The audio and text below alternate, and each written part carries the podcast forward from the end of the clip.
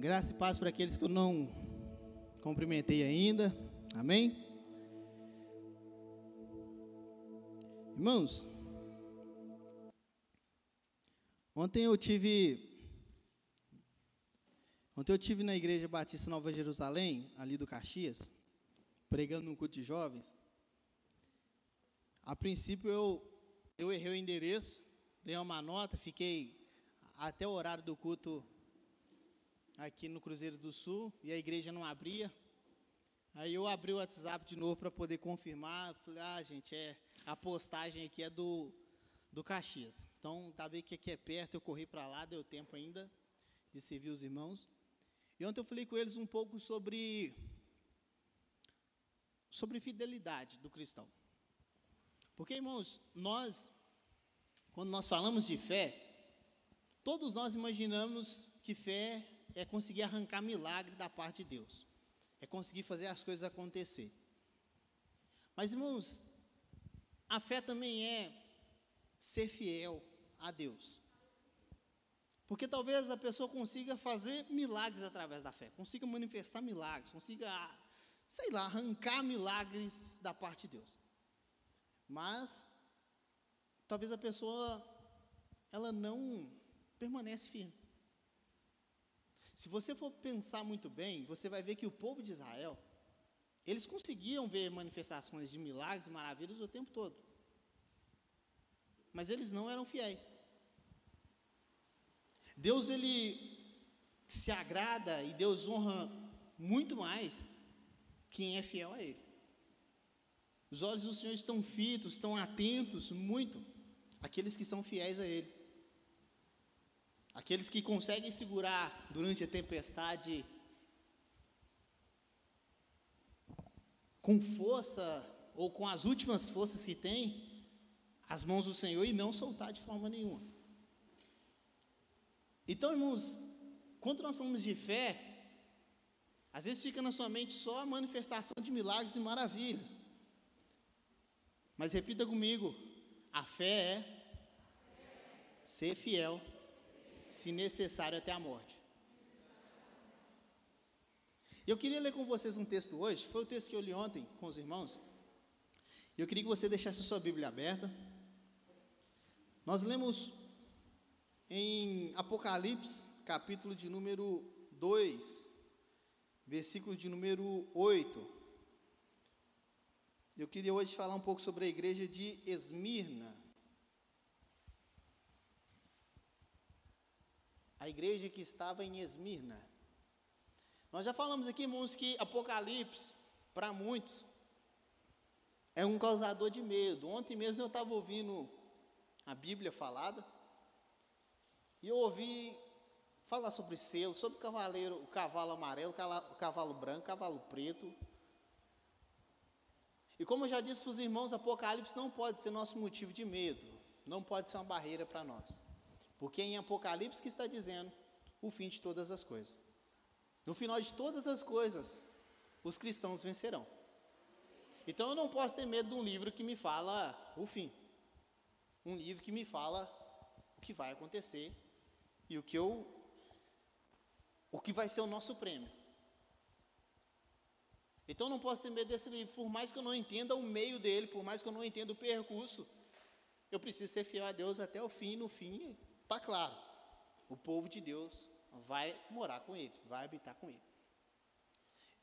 E Jesus falou para João para poder escrever carta a sete igrejas, e uma das igrejas que ele manda escrever uma carta é a igreja chamada Esmirna. No versículo 8 de Apocalipse diz assim: E ao anjo da igreja, que está em Esmirna, escreve: Isso diz o primeiro e o último, o que foi morto e reviveu. Eu conheço as tuas obras, tua tribulação, tua pobreza, mas tu és rico. E a blasfêmia dos que se dizem judeus, e não são, mas são da sinagoga de Satanás. Nada temas das coisas que há de padecer. Eis que o diabo lançará alguns de vós na prisão, para que sejais tentados, e tereis uma tribulação de dez dias. Ser fiel até a morte, e dar-te-é coroa da vida. Quem tem ouvidos, ouça o que o Espírito diz às igrejas. O que vencer, não receberá o dano da segunda morte. Você pode dizer amém? Irmãos, preste atenção. Primeira coisa que eu queria que você entendesse aqui é que Jesus ele fala para João escrever uma carta à igreja que estava em Esmirna. Então, o nome da igreja não era Esmirna. A gente não sabe o nome dessa igreja, se é que tinha um nome. Mas era a igreja que estava em Esmirna. Então, Esmirna era uma cidade, uma cidade portuária, próximo, cerca de 54 quilômetros de Éfeso. Então imagine uma distância um pouco mais do que daqui ao centro, ao, ao, a Belo Horizonte, por exemplo, ao centro de Belo Horizonte. Essa era uma cidade, irmãos, que desfrutava de riquezas, assim como Éfeso era uma cidade portuária, então ela tinha muitas pessoas que circulavam ali e o comércio também era, era um, um, comércio bem aquecido, o mercado era bem aquecido. A arquitetura era uma coisa muito bonita. Se você pesquisar na internet sobre a cidade hoje de, ela se chama Esmir, Esmir que está na costa da Turquia, você vai ver que é uma cidade até hoje muito linda, cidade portuária, cidade marítima, muito linda. Então ela desfrutava desse status de ser uma cidade turística, uma cidade muito bonita, uma cidade rica. E, além de tudo, tinha os jogos esportivos que aconteciam muito nessa cidade. Então, eram muitas pessoas que estavam ali. E para variar também, os judeus, não se sabe por que motivo, estavam em peso ali naquela cidade. Essa é uma cidade que provavelmente ela foi, essa, essa é uma igreja que provavelmente ela foi fundada por Paulo, quando ele estava em Éfeso. Ele ficou em Éfeso durante três anos, então provavelmente essa é uma das igrejas que ele fundou mas dentro de uma cidade, irmãos, muito rica. Uma cidade que, durante a sua, a sua história, ela quase foi destruída. Ela praticamente foi destruída. E no ano 200 antes de, Cristo, ela foi reconstruída e passou a desfrutar dessa, dessa riqueza, dessa hegemonia. E o objetivo dessa, dessa cidade era ser melhor do que Éfeso, era ser maior do que Éfeso. Então ela, ela queria sempre estar concorrendo com Éfeso. Era ser a primeira, era ser a melhor, era ser a maior, era ser a mais rica. Então nós temos uma igreja que está num lugar rico, um lugar que tem uma estrutura fantástica,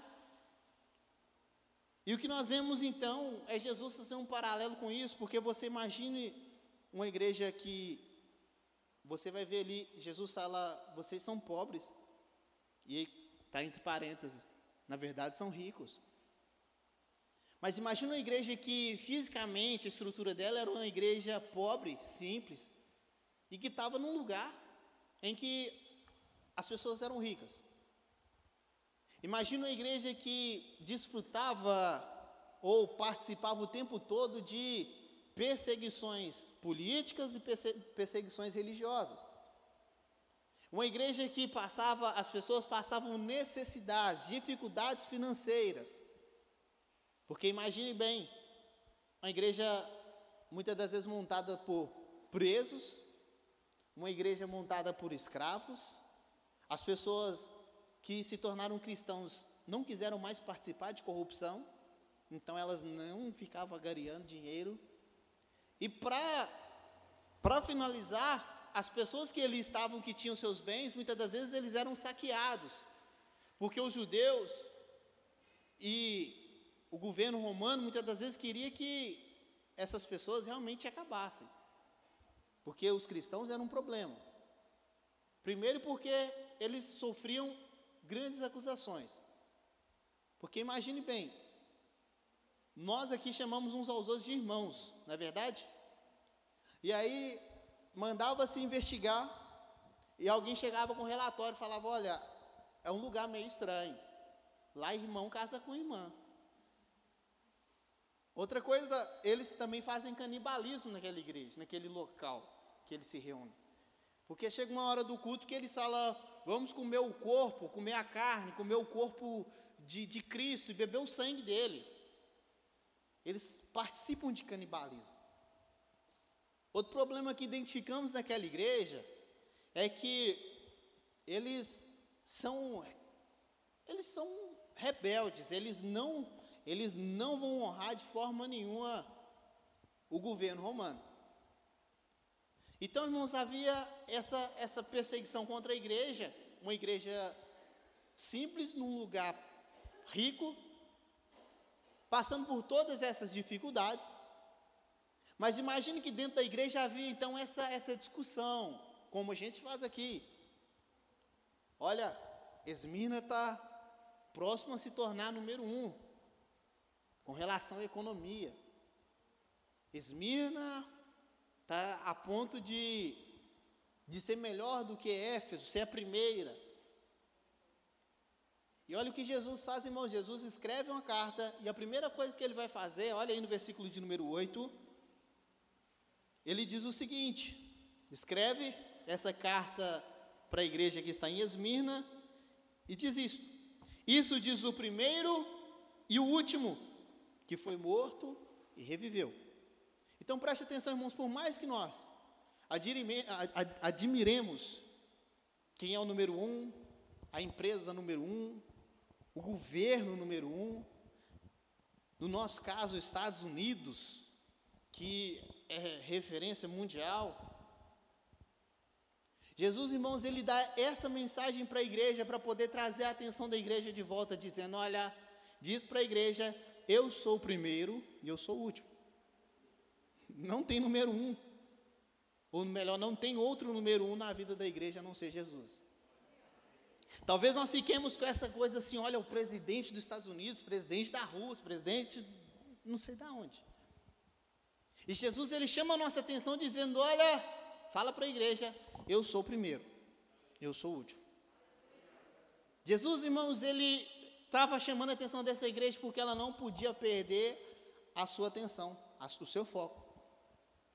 Porque ela passou por grandes dificuldades e passar por, por grandes dificuldades mas Jesus, se você for ver, Jesus ele não repreende aquela igreja em momento nenhum, ele apenas exorta ela para que ela, ela continue firme na fé.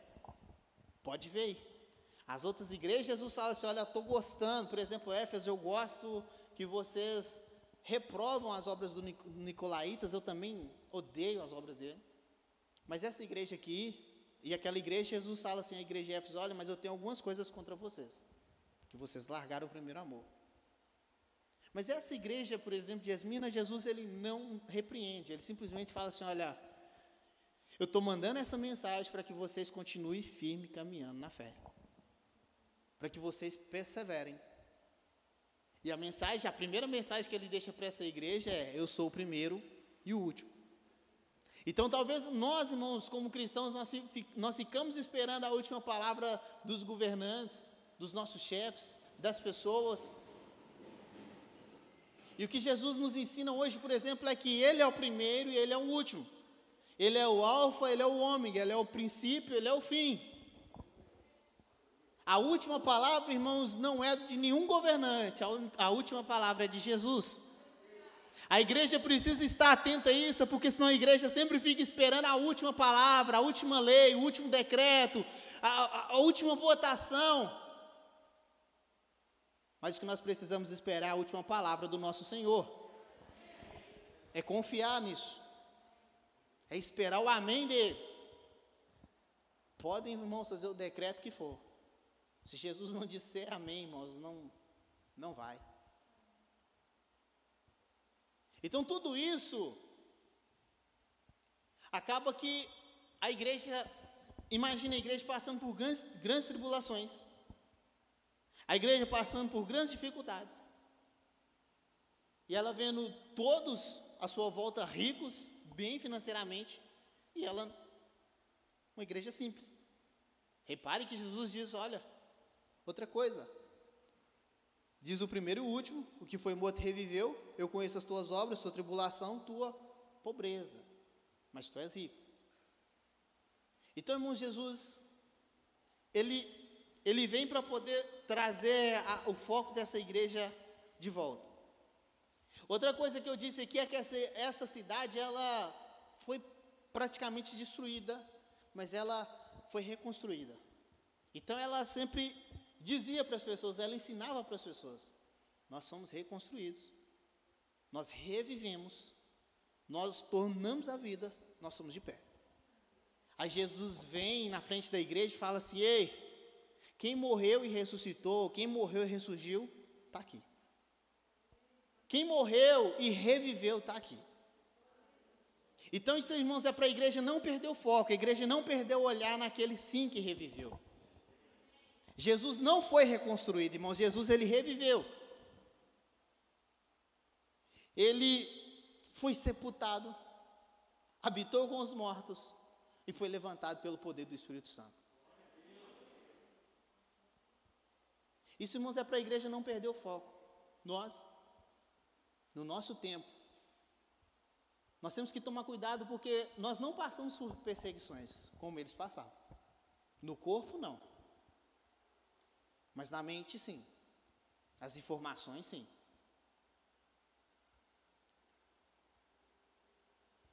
As famílias, sim. E aí o que Jesus ele deixa essa mensagem hoje é para nós podermos permanecermos fiéis, firmes, não abrir mão. Se você está aqui pensando em desistir, que as coisas estão difíceis, está cansado, a mente cansada, o corpo cansado, Jesus está dizendo hoje para você prosseguir. Ele é o primeiro, ele é o último. Ele é o alfa, ele é o ômega. Ele é aquele que diz amém.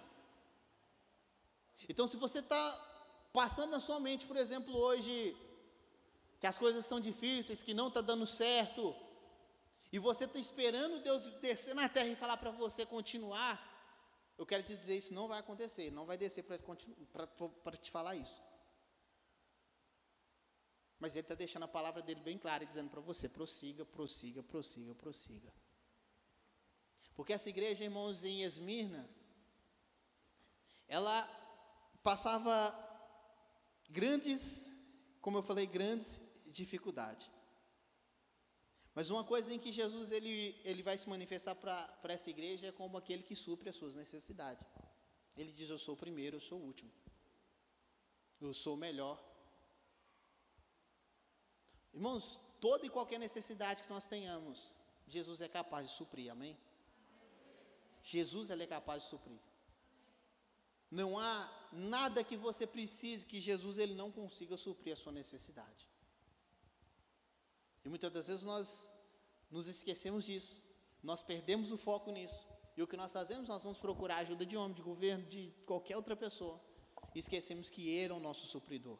Ele é o Senhor da igreja. Ele é o Deus da igreja. Ele é o cabeça da igreja. Outra coisa que você precisa guardar aí é que Jesus ele vai dizer para essa igreja: olha, eu conheço as tuas obras. Repita comigo: eu conheço as tuas obras. Isso, irmãos, para quem está passando grandes dificuldades, para quem está trabalhando com muita dificuldade, para quem está perseverando na fé, ouvir Jesus dizer: Eu conheço as tuas obras é reconfortante. Para quem está perseverando, mesmo com grandes dificuldades, irmãos, ouvir que Jesus, ele diz: Olha, eu conheço as tuas obras é reconfortante, é maravilhoso. Para quem está num, num patamar de vida infiel, longe dos caminhos do Senhor, ou anda vivendo de qualquer forma ocultamente, ouvir Jesus dizer isso é desesperador. Porque ele está dizendo, eu conheço as tuas obras, sendo elas boas, sendo elas boas ou ruins, eu conheço as tuas obras. Mas repare, irmãos, que Jesus, em momento nenhum, ele vai tocar no assunto aqui das obras ruins dessa igreja. Porque não é, não é o foco dele. Então, talvez você mesmo fique se acusando, se prendendo, se amarrando às suas acusações. E Jesus, irmãos, ele está mais interessado nas suas obras, no seu trabalho, no fruto que você pode entregar e no que você já entregou. E lembre que eu já falei aqui algumas vezes quando você chega diante do seu chefe e ele ele te apresenta algum problema, você é o primeiro a se levantar e falar: Eu quero dar solução para isso. Você apresenta a proposta, faz a anotação, se interessa. E aí, quando nós chegamos diante de Jesus, que conhece as nossas obras, nós damos desculpa, nós enrolamos, nós procrastinamos, nós simplesmente deixamos para depois, e quando questionados, nós dizemos para ele que é porque o mundo está difícil, nós estamos cansados, nós estamos com preguiça, nós estamos fracos na fé. Agora eu pergunto: você fala com seu chefe que você está com preguiça, está cansado, fraco? Fala. Você arruma força, irmãos, onde não tem, mas quer entregar resultado. E eu volto a repetir, irmãos, por que que, pra, por que que nós tratamos a obra ou as coisas de Deus, ou as coisas do nosso patrão, melhor do que as coisas de Deus? É porque o nosso patrão paga o nosso salário? É porque ele, teoricamente, coloca o mantimento dentro da nossa casa? Na verdade, não, irmãos. Jesus é o nosso supridor. Ele é o nosso mantenedor.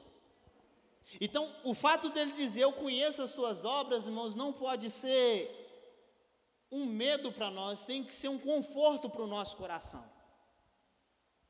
Porque Ele sabe, irmãos, em meio a tanta dificuldade que nós passamos durante a nossa vida, durante a nossa trajetória, e talvez hoje você já está cansado, abatido, está com dificuldade, e você deve estar tá pensando, Jesus deve estar tá já me, sabe, dispensando, jogando eu fora, porque eu tô, estou esgotado. Mas Jesus está dizendo, não, eu, eu conheço as tuas obras. É bom, irmãos, ter esse reconhecimento. Porque quando eu recebo reconhecimento do meu chefe ou dos meus clientes, eu fico feliz. Agora, saber que Jesus está dizendo para você, fica tranquilo, eu conheço as suas obras. É reconfortante, é alegria para o nosso coração saber que Ele está conosco. Ele está falando isso para que você não pare, para que você prossiga, para que você respire, tome fôlego, mas Ele está dizendo: não para, eu estou contigo, eu conheço as tuas obras.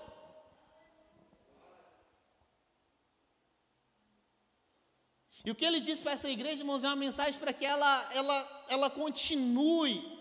Então, em momento nenhum você vai ver e falar assim, gente, eu estou com vergonha, eu estou a ponto de vomitar, vocês estão dizendo que vocês são ricos, na verdade vocês são pobres. Não.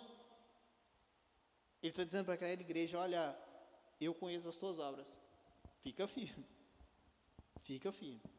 Sabe por quê, irmãos? Porque para montar uma sinagoga era necessário ter dez famílias. Então os judeus reuniam dez famílias e formavam uma comunidade de fé, um povo de Deus. E sabe o que estava acontecendo ali?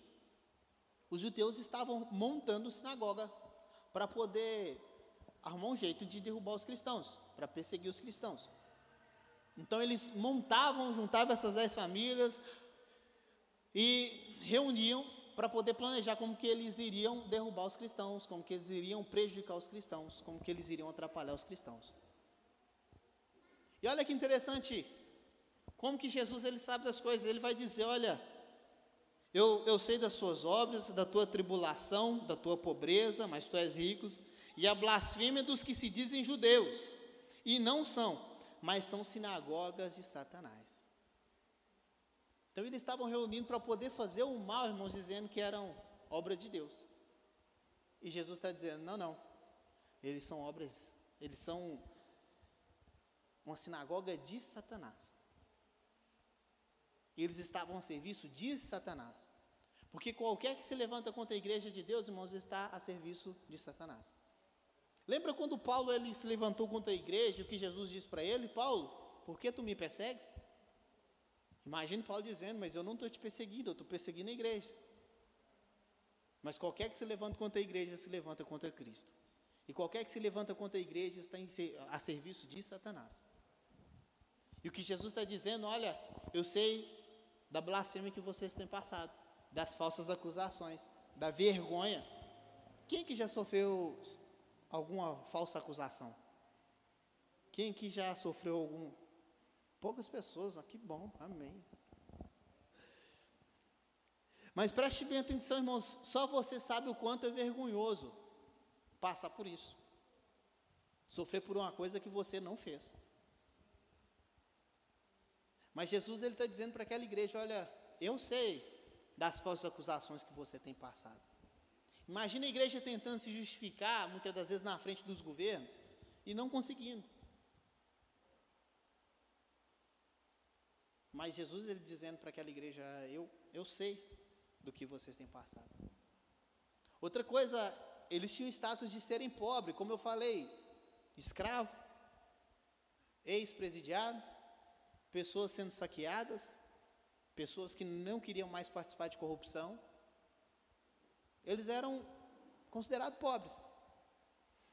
Mas, irmãos, uma coisa que nós não podemos esquecer que não importa o status que nós temos na sociedade financeiramente.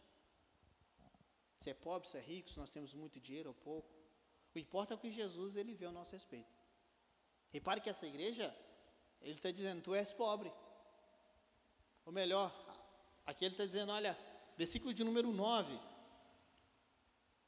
das suas obras, suas tribulação e a tua pobreza, mas tu és rico. Então, irmãos, não importa o que as pessoas veem ao nosso respeito, importa o que Jesus vê ao nosso respeito. O que importa não é o que você tem no bolso, o que importa é o que você tem depositado no céu, tesouro seu no céu. Jesus disse de um tesouro em que a traça a, a ferrugem ela não pode consumir. Então talvez a sua conta bancária está igual a minha, mirradinha. Mas isso não importa, irmãos, o que importa é a nossa conta bancária no céu, com Ele, nosso depósito no céu. E aí, a ponto de Jesus dizer: Tu não é pobre, tu é rico. Tu não é pobre, tu é rico. E às vezes você fica aí desesperado para ver se fica rico logo, para ver se consegue dinheiro logo, para ver se consegue ganhar mais logo, que o tempo está passando. E agora eu pergunto, o que, que Jesus tem visto disso? O que, que Jesus tem observado disso? Ele tem olhado a sua perseverança na fé e dito, olha, você é rico? Ou ele, você, ele tem olhado que você tem desperdiçado o seu tempo simplesmente correndo atrás do vento? Repare que Jesus ele conhece as nossas obras. Ele conhece o nosso trabalho. Ele conhece o que nós fizemos, o que nós, o que nós fazemos, o que nós vamos fazer. Ele conhece. Então é importante, irmãos, que você não se esqueça disso. E que se amanhã você se pegar desviando do foco, lembre-se que Ele conhece as tuas obras. Se amanhã você se perguntar onde está Jesus, onde está o nosso Deus, que não nos socorre, que não envia providência, que não nos responde, que não nos socorre. Ele está dizendo nessa noite: Eu conheço as suas obras, eu estou aqui perto de você, eu estou te vendo. Olha, outra coisa que vai acontecer aqui é que Jesus ele vai dizer para essa igreja para ela não ter medo. Diz para ela assim: não temas. Olha no versículo de número 10, diz para ela que Jesus diz: Olha, nada temas das coisas que há de acontecer. Eis que o diabo lançará alguns de vós na prisão, para que sejais tentado, e tereis uma tribulação de dez dias. Ser fiel até a morte, e dar-te-eis a coroa da vida. Jesus ele diz para aquela igreja: não sofra, não tenha medo do que vai acontecer. Eu te pergunto, você está com medo do que vai acontecer? Tem vivido ansioso, ansiosa? Com medo do que a pandemia pode causar com o mundo? Do que, como o mercado vai corresponder às coisas, a, a, a tudo isso que está acontecendo? Como que a sua empresa vai se manter de pé? Você tem vivido ansioso por causa disso? Porque o que acontecia com aquela igreja ela simplesmente não sofria perseguição, irmão, só de um lado.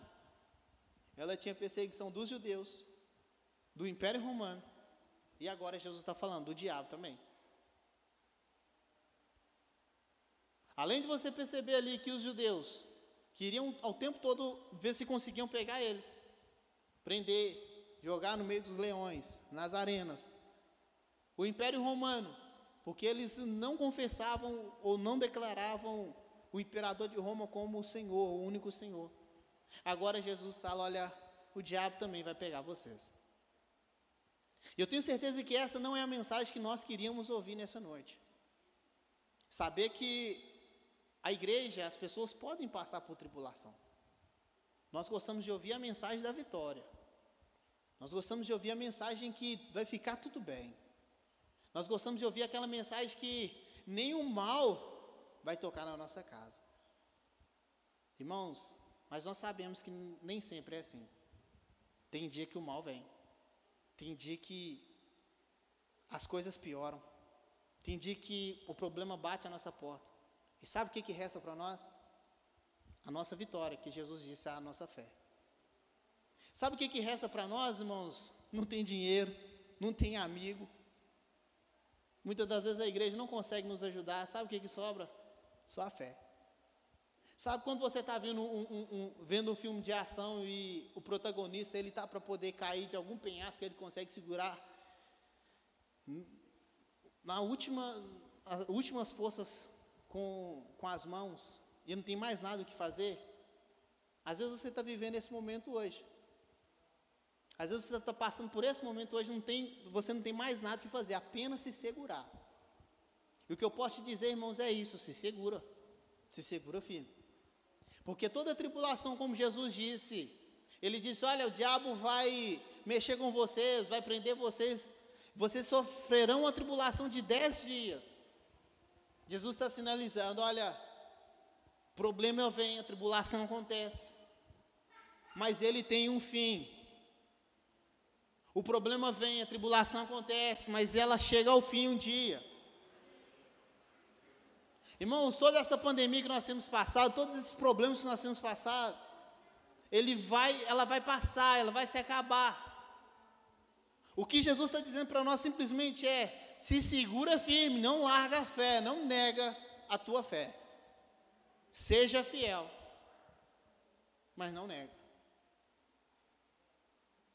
Em torno do ano 150 depois de Cristo, um dos discípulos de João, ele chamava-se Policarpo. E ele foi um desses líderes que foram pegos pelos judeus e pelo governo romano. E eles falaram com ele: Olha, você não declara que o imperador romano é o único Senhor, né? E ele dizia: Olha, Jesus é o único Senhor. E eles tentaram ajudar ele, falando: Preste atenção, declara que ele é o único Senhor, nega Jesus e você não vai sofrer o dano de poder morrer no meio dos leões, sofrer no seu corpo. E Policarpo ele diz: Por que, que eu falaria mal do Senhor, do meu Senhor? Tenho servido ele há tantos anos, ele nunca me fez mal. Isso, irmãos, é uma lição para nós, porque nós temos servido ao Senhor há tantos anos, uns mais, outros menos, mas o Senhor nunca nos fez mal. Não tem motivo para nós negarmos Ele. Não tem motivo para nós abrir mão dele. Não tem motivo para nós deixarmos de seguirmos Ele. E esse homem, eles insistiram com ele, falaram: se você não fizer isso, nós vamos ter que queimar você no fogo. E ele disse: não tem problema. Esse fogo ele é temporário, ele é passageiro. Mas vocês vão queimar no inferno se vocês não confessarem Ele como Senhor. E lá o fogo é eterno. Outra coisa, dentro de mim há um fogo que queima muito mais do que esse fogo aí. E Policarpo, irmão, se recusou a negar Jesus. E a história vai dizer que ele foi queimado. E enquanto ele era queimado, ele cantava em de louvores ao Senhor. Mas ele não negou. Era essa a situação que essa igreja passava o tempo todo. Essa era o cenário que eles viam o tempo todo. Se não era fogo, havia momentos que eles eram jogados do monte, para que eles caíssem e descessem rolando monte abaixo, penhasco abaixo, até morrer. Porque eles não queriam negar o Senhor. Mas como eu disse, por que negar o Senhor se Ele só tem nos feito bem? Ele nunca nos fez mal. E aí o que nós vemos, irmãos, é uma igreja em que Jesus simplesmente fala com ela: Olha, o diabo ele vai lançar alguns de vocês na prisão, para que vocês sejam tentados. Irmãos, a dificuldade vem para poder tentar a nossa fé, para que nós possamos melhorar a nossa fé, para que nós possamos persistir em nossa fé. E olha o que Jesus vai dizer no versículo de número 10: ser fiel até a morte. Repare que Jesus está dizendo: olha, não está dizendo, seja fiel até a vitória chegar, seja fiel até o fim. Jesus está dizendo: seja fiel até a morte. Seja fiel até que, se necessário, perder a sua vida. Está entendendo, irmãos, o nível de compromisso que Jesus ele, ele requer dos cristãos? Mas nós, nós, muitas das vezes, nós não temos maturidade de tratar sobre esse assunto. Porque nós queremos ser fiel até a porta se abrir. Até a oportunidade chegar. Mas, irmãos, só você sabe a luta que você tem passado só você sabe a dificuldade que você tem passado. E Jesus está dizendo para essa igreja nessa noite: seja fiel. Seria bom, irmãos, nós conseguirmos vencer todas as nossas dificuldades. Mas a mensagem que Jesus está dizendo não é nada, não é nada que nós estamos acostumados a ouvir no nosso dia a dia. Jesus está dizendo uma mensagem verdadeira para essa igreja: seja fiel, em meio a todas as dificuldades que vocês têm passado. Porque sabe o que, que vence, irmãos, o diabo? Sabe o que, que vence o diabo? A nossa fé. Então Jesus está dizendo: fica firme, persevera, segura. Sabe aquela ventania? Segura na palmeira, irmãos, e, e vai. Segura firme. Mas não larga, não. Porque, irmãos, vale a pena ser fiel. Há aquela música que diz que além do rio azul, as ruas são de ouro e de cristais. Vai chegar um momento, irmãos, em que nós seremos chamados de volta para casa. Vai chegar um momento, irmãos, que essa viagem aqui ela vai, se, ela vai chegar ao fim. E o Senhor vai nos chamar pelo nosso nome, nós vamos voltar para casa. Então a única coisa que Ele está nos pedindo hoje, irmãos, é fica firme. Se as coisas não acontecerem do jeito que você esperava, fica firme até a morte, se necessário, mas fica firme.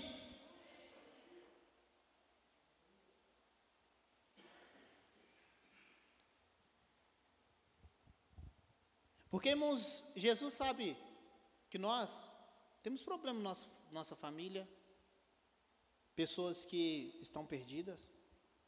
Jesus sabe que a dor que corre no nosso peito quando nós deitamos, a ansiedade, a preocupação. E Jesus sabe quantas vezes você já te disse, você já disse para ele, uma coisa eu vou pedir. Deixa eu ficar neste lugar todos os dias da minha vida. Jesus sabe quantas vezes você disse isso com o coração dizendo, olha, não me chuta para fora, não abra mão de mim, a única coisa que eu estou pedindo, deixa eu ficar neste lugar todos os dias da minha vida, porque eu estou prestes a cair. Mas irmãos, nós temos que parar de pedir para Jesus ser fiel, porque a Bíblia diz que ele é fiel. As coisas não inverteram, irmãos. Na verdade, nós ficamos pedindo para Jesus para ser uma coisa que ele já é, ele é fiel. O que ele está pedindo para nós hoje é para que nós sejamos fiéis. Está entendendo? Não é nós que temos que ficar pedindo para ele ser fiel. Ele está pedindo, ele está falando para a igreja hoje: seja fiel até a morte. E olha,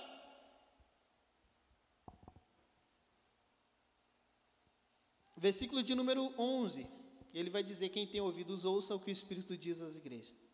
Ao que vencer, não receberá o dano da segunda morte. O versículo número 10, você vai ver que ele diz: Seja fiel até a morte, dar-te-ei a coroa da vida. Como eu te disse, também era uma cidade atlética, tinham muitos jogos ali. E naquela época você já deve ter visto algum filme em que eles recebiam coroas para recepcionar os visitantes e também para poder entregar para o campeão, para os melhores.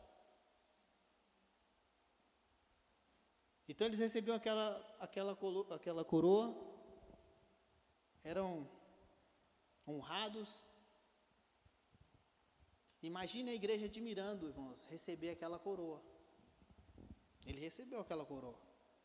E mais ou menos nós hoje, nós estamos prestes a ter os Jogos Olímpicos, nós ficamos admirando, olha, ele recebeu a medalha de ouro. Ele foi, sabe, ele subiu no pódio como o primeiro colocado. Mas repare que Jesus está falando para a igreja: fica fiel até a morte, se necessário. Porque vocês não sofrerão de segunda morte, vocês vão receber a coroa da vida. A coroa que vocês vão receber não é uma coroa corruptível. Não é uma coroa que, se você colocar ela no fogo, ela se derrete. A coroa que vocês vão receber é a coroa da vida. A coroa que nós vamos receber, irmãos, é muito melhor do que a coroa do, do que os atletas recebiam. É muito melhor do que as medalhas que os nossos atletas recebem.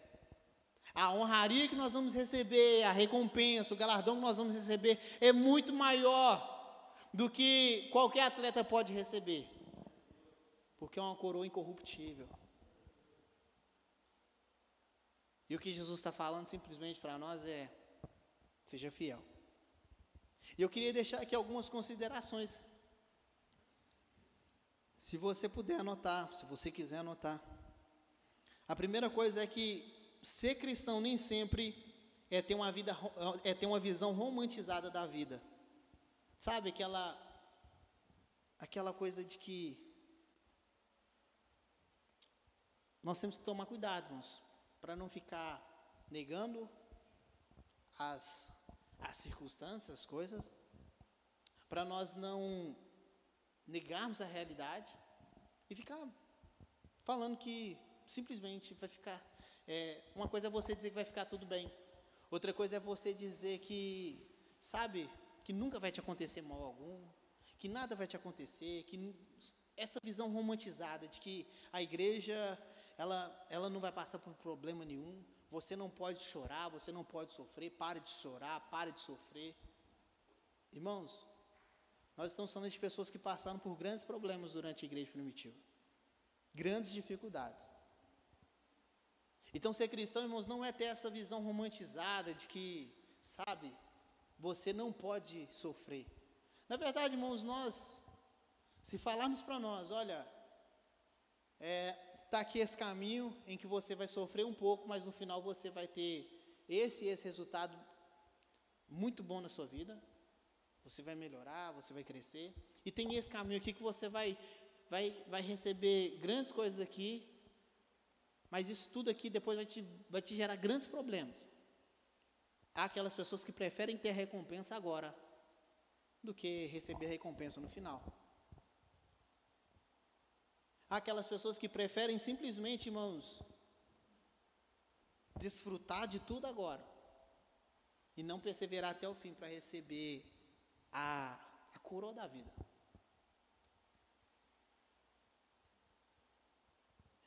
Você já deve ter ouvido falar dos experimentos que eles fizeram com criança, em que eles colocam um, um prato de guloseima na mesa e falam com as crianças de 4, 5 anos: olha, vou deixar aqui, se você conseguir esperar.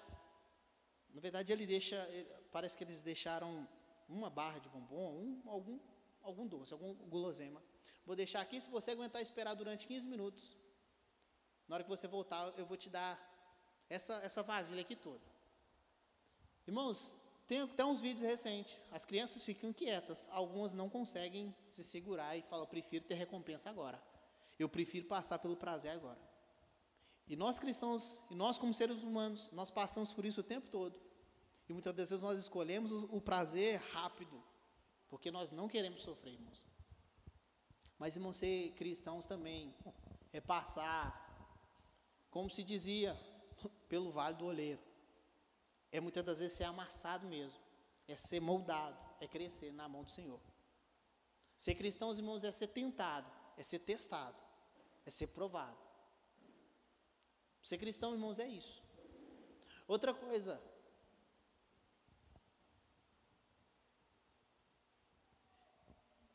O conhecer de Jesus, como já disse, ele pode ser um conforto para os fiéis ou um tormento para os infiéis. Se você tiver, sabe, no seu coração íntegro ainda, trabalhando para o Senhor, sendo fiel a Ele. Quando Jesus falar para você, eu conheço as suas obras, você vai se alegrar no seu coração. Muito, muito, muito, muito. Porque você vai dizer, olha, graças a Deus, Ele tem, ele tem visto a minha, a, o meu trabalho, o meu labor, o que está escrito lá em Coríntios, 1 Coríntios, capítulo 15. Ele tem visto a minha obra, o meu trabalho, a minha, sabe, a minha perseverança. Agora, para aqueles que ficam fazendo as coisas escondidas, aqueles que ficam, sabe, fazendo as coisas de forma oculta, porque o pastor não vê, a esposa não vê, marido não vê, amigo não vê, irmão não vê, mãe não vê. Aí quando Jesus fala assim, eu conheço as suas obras, é um tormento para o coração. O coração pega fogo. Porque logo passa um filme na nossa mente, nos dizendo, você fez isso, isso, isso, isso, isso. Mas repare, irmãos, que Jesus em momento nenhum, ele está trazendo isso à lembrança daquela igreja. Ele simplesmente está dizendo, fica firme. Eu conheço as tuas obras, o seu trabalho. Três, o sofrimento para o cristão é uma prova para a aprovação. Nós precisamos ser aprovados, irmãos. Nós precisamos entregar para o Senhor o nosso melhor. Nós precisamos vencer. Lembra daqueles servos em que eles foram fiéis? E no final o Senhor chega e diz para eles: servo bom e fiel, Agora entra no gozo do teu Senhor. O que o Senhor está esperando de nós também é isso, que nós sejamos servos bons e fiéis. Para que no final Ele nos chame para poder voltarmos para a nossa casa. Outra coisa, o sofrimento ele vai acontecer em alguns momentos da nossa vida. Outra coisa, o sofrimento ele é limitado e ele vai passar. Ele é passageiro. Ele não é eterno. Ele não é eterno. Você pode dizer amém? amém? Sofrimento, ele não é eterno. O cansaço, irmãos, não é eterno. A fadiga não é eterna. Porque a Bíblia vai dizer, irmãos, que aqueles que esperam no Senhor renovarão as suas forças e subirão como águias. Está cansado? Espera no Senhor e confia. Não é assim que a música diz? Espera, ele vem. Confia, ele vem. Ele renova as nossas forças, irmãos. Nós vamos subir como águias. Mas fica firme. Seja fiel.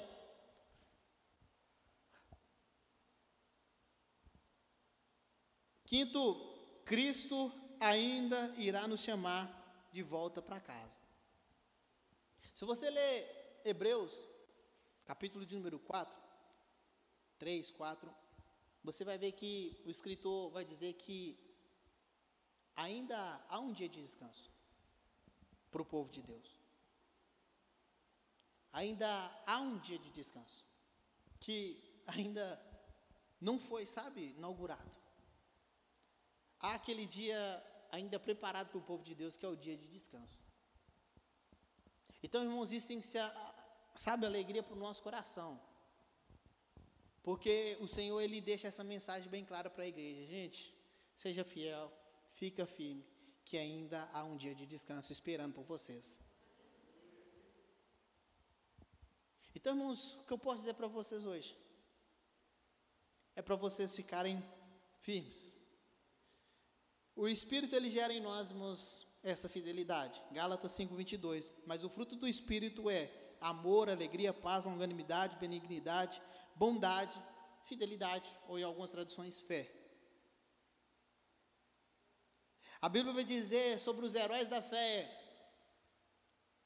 E teve aqueles irmãos que morreram aguardando o cumprimento da promessa, mas morreram na fé. Todos estes morreram na fé, sem ter obtido as promessas, vendo-as, porém, de longe e saudando-as e confessando que eram estrangeiros e peregrinos sobre a terra. Hebreus 11, 13. Mas morreram na fé.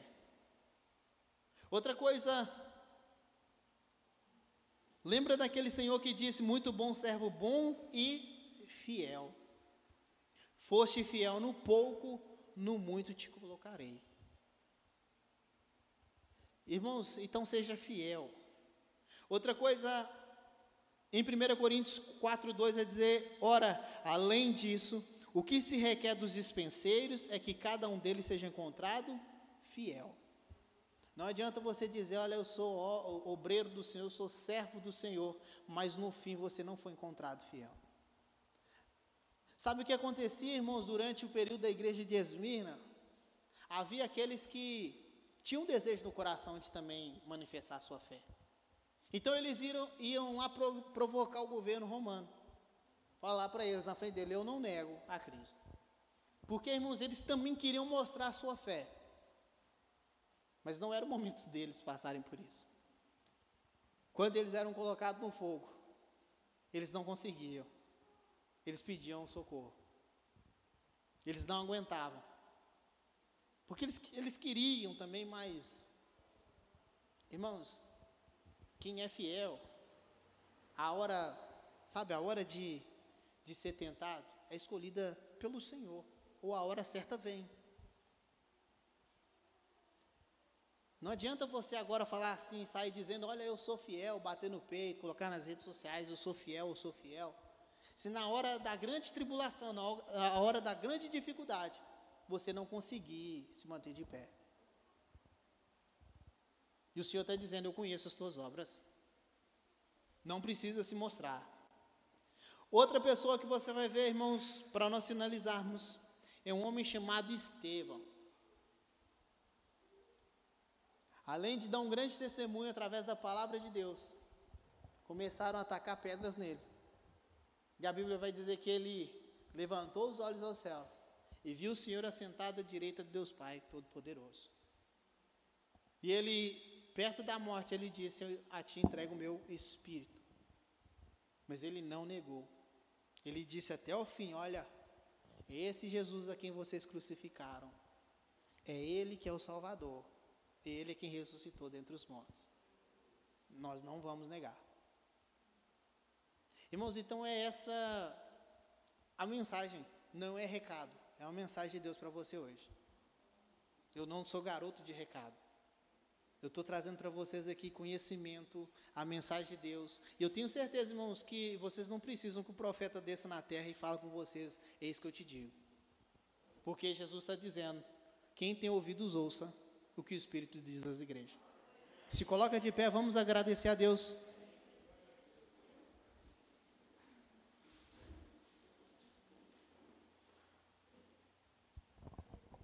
Quantos creem na palavra de Deus aqui? Outra coisa que eu vou te pedir de coração é para que você não fique pedindo para Deus aumentar o seu amor, sabe? Porque é uma coisa que Ele já colocou no seu coração. Não fique pedindo para que Deus ele fique aumentando a sua fé, porque você viu que já é um fruto do Espírito. O que eu te sugiro é você pedir para Deus: Deus, manifesta em mim essa graça. E eu vou ser ousado no meu coração, eu vou ajudar também, eu vou eu vou até o fim. Eu vou até o final. Então, não fique pedindo para Jesus agora, por exemplo, durante a sua oração, que Jesus, ah, Jesus, aumenta a minha fé. Não, nós vamos orar para Deus, Ele abrir oportunidades hoje. Sabe quando Pedro estava preso, ou quando a igreja estava sendo perseguida, e Pedro não pediu para que Deus ele livrasse ninguém. Pedro ele pediu Pai, conceda ao teu servo ousadia, para que nós confessemos com mais ousadia, mais coragem. Então, o que eu posso dizer para você hoje é para você orar pedindo para Deus uma coisa: oportunidade. Fala, Deus, só me dá oportunidade. Só me dá oportunidade. Só me dá oportunidade. Eu quero crescer na fé. Só me dá oportunidade. Se você pedir para Deus hoje paciência, Ele vai te dar para você várias tribulações e dificuldades para que você cresça em paciência. Se você pedir para Deus hoje oportunidade, Ele vai te dar várias oportunidades para que você hoje cresça e se multiplique, para que você, sim, para que você transmita toda essa vontade dele na sua vida. Então não peça para Deus hoje força, peça para Ele oportunidade. Porque Ele não vai te dar nenhuma aprovação maior do que você possa suportar.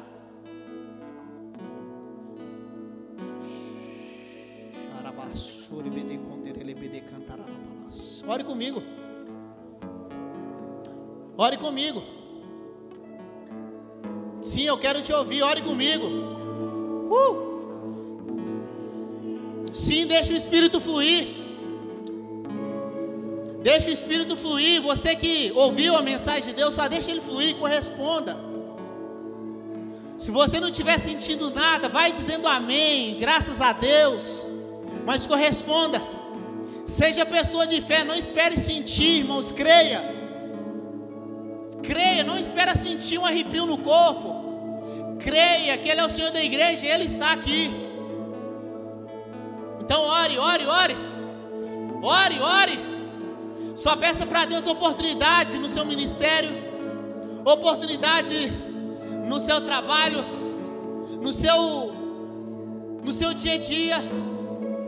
Só peça para Deus oportunidade para que esse casulo se transforme em borboleta logo.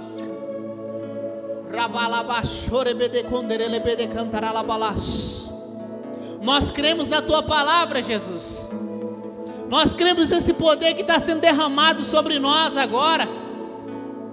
Rabalabashore bedeconderele.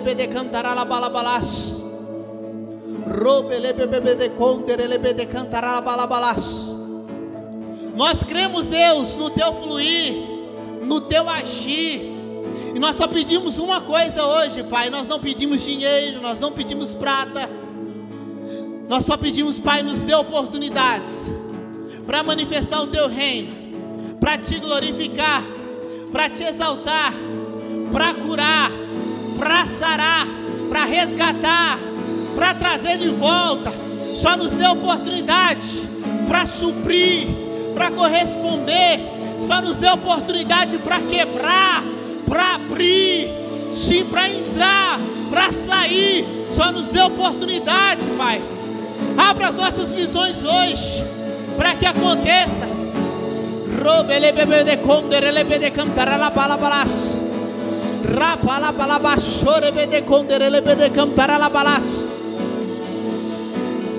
Oh, deixa eu ficar. Uh, todos os dias. Uma coisa, vai, ore, ore, ore, quebra esse gelo e fala com Ele, nos dê oportunidade para desbravar nos dê oportunidade para atormentar o diabo.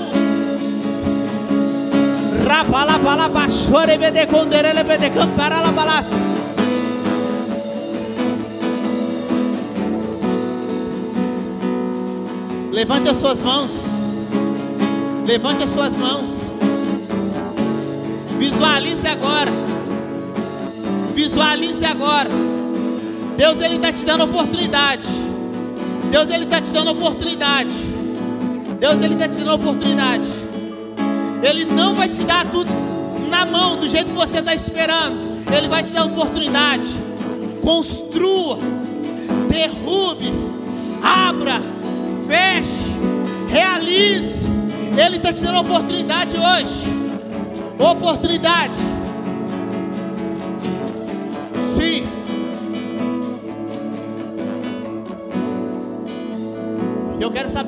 Noite se tem alguém, se tem alguém aqui, segure aí. Se tem alguém aqui nessa noite que quer entregar sua vida para Jesus, se tem alguém aqui nessa noite que quer confessar o, Jesus, o Senhor Jesus como seu Salvador. Talvez você pediu para Deus uma palavra e Ele está te dando hoje uma oportunidade. Talvez você pediu para Deus uma resposta, Ele está te dando hoje uma oportunidade. Quem nessa noite quer voltar para os caminhos do Senhor, levanta a sua mão. Quem nessa noite quer, vem cá. Quem nessa noite Quer confessar Jesus como seu Salvador? Levanta a mão. Sim.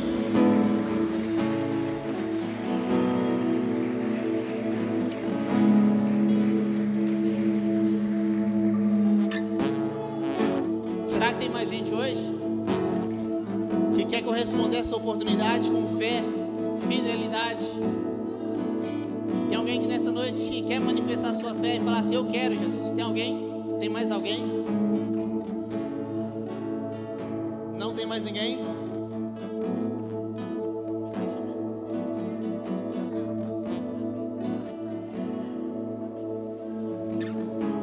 Adriana,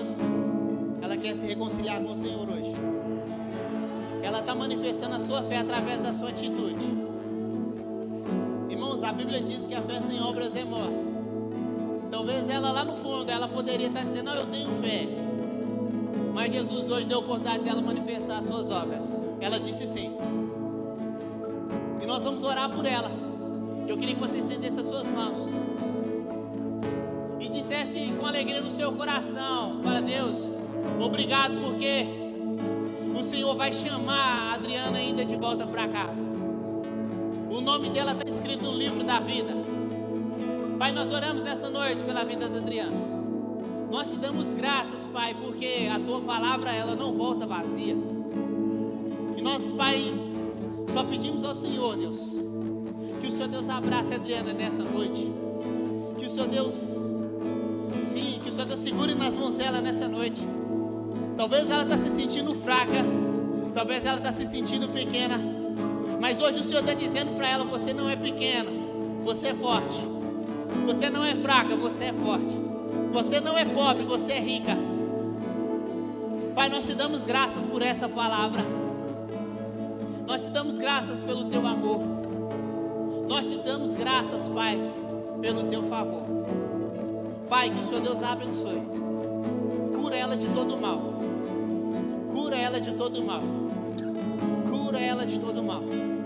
Cura ela de todo mal. Cura ela de todo mal. Sim. Em nome de Jesus. Amém. E amém. Adriano, olha para lá. Essa é a sua família. Esses são seus irmãos.